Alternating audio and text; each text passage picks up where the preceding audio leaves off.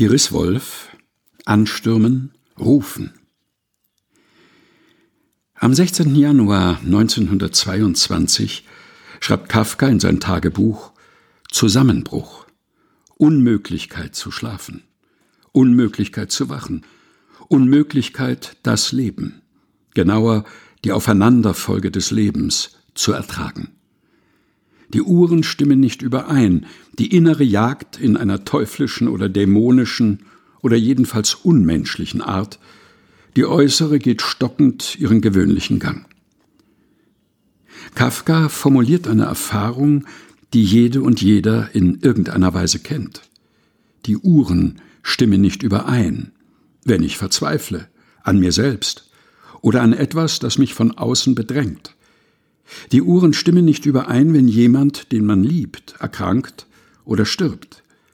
Innere und äußere Welt werden auseinandergerissen. Kafka beschreibt das in seinem Tagebucheintrag mit den Wörtern Jagd, später auch Ansturm. Seine Sätze bleiben dabei bildhaft, lassen sich nicht ausdeuten. Kafka ist Kafka, weil das nicht gelingt. Die Gegenprobe zeigt, wenn sie sich einstellt, in raren, klaren Augenblicken, jene Übereinstimmung, wenn äußere und innere Welt nicht auseinanderklaffen, mit welchem großen Wort wäre das zu benennen? Meine Seele ist betrübt bis an den Tod. Diese Worte aus dem Matthäusevangelium, Kapitel 26, Vers 38, waren für Martin Luther mithin die größten in der ganzen Heiligen Schrift. Jesus spricht sie im Garten Gethsemane, unmittelbar vor dem Verrat des Judas, kurz vor seiner Gefangennahme. Wie viele andere Aussprüche hätte Luther nennen können. Doch er hebt keine Wunder oder Verheißungen hervor, keine Glaubenssätze oder Gebete, sondern einen Satz, der die zutiefst menschliche Erfahrung bezeugt, zu leiden. Aus der Tiefe rufe ich, Herr, zu dir, beginnt Psalm 130. Wer ruft, hat den Trost, die Vergewisserung der eigenen Stimme. Wer ruft, hofft oder weiß, es gibt ein Gegenüber.